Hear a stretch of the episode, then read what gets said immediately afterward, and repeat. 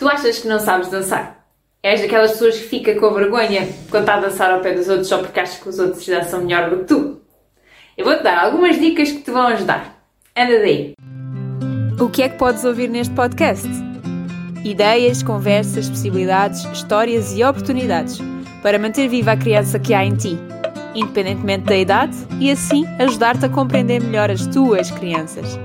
Eu serei a voz deste podcast que tu vais poder ouvir e a voz que eu gostava de ter ouvido no início do meu caminho, que diga: Hey, está tudo bem? Esse é o caminho. A vida é curta, por isso aproveita todos os momentos e viva a vida como se estivesse a dançar.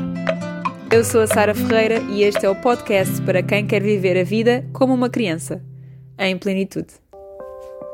Primeiro tens que saber que dançar é inato. Todos sabemos dançar. É uma forma de comunicação. Tu só sentes que não sabes dançar quando olhas para as outras pessoas. Porque há modas. É como as roupas ou como os carros que estão na moda. Por exemplo, a malta que dança no Japão não dança da mesma forma que a malta que dança em África. Porquê é que achas que é? Claro, questões culturais, como é óbvio, mas também porque os passos que estão na moda num sítio são diferentes dos que estão na moda noutro sítio. Mas não é por isso que nós vamos dizer que eles não sabem dançar, porque não é verdade. Todos nós sabemos dançar. Mas se calhar precisas de algumas dicas. Então ouve. Quando tu danças sozinho em casa, tu não estás preocupado se estás a dançar bem ou não, pois não? Isso é porque não está ninguém a ver. Por isso a primeira dica que eu te dou é não olhes para os outros. Não ligues às aparências. Simplesmente dança por ti próprio, dança ao teu próprio gosto. A segunda dica é praticar é o melhor remédio. Então, vê assim, tu sabes correr, não sabes? Também sabes que quanto mais corres, melhor vais ficar. Vais ficar com mais resistência, vais melhorar a passada, vais melhorar os teus tempos. Com a é igual.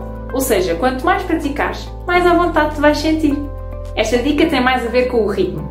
Pode parecer um bocado estranho a música estar numa certa velocidade e os teus movimentos e o teu corpo estar num ritmo completamente diferente. Por isso a dica é, escolhe um passo, um passo simples que tu consigas fazer à vontade e pratica-o em várias músicas, com ritmos e com velocidades diferentes. Assim vais-te habituar mais às diferenças de ritmo e depois enquadrar melhor na tua dança. E a última dica é, faz uma aula de dança. Apesar de ser inato, existem técnicas que te podem ajudar e nisso um professor de dança e um profissional vai ser a melhor pessoa para te ajudar. Por isso, procura perto da tua zona onde tu moras, uma escola ou uma academia de dança e inscreve-te. Experimenta uma aula. Mas atenção, não fiques desiludido ou triste se a primeira aula não for bem como tu idealizaste ou se te sentires desconfortável.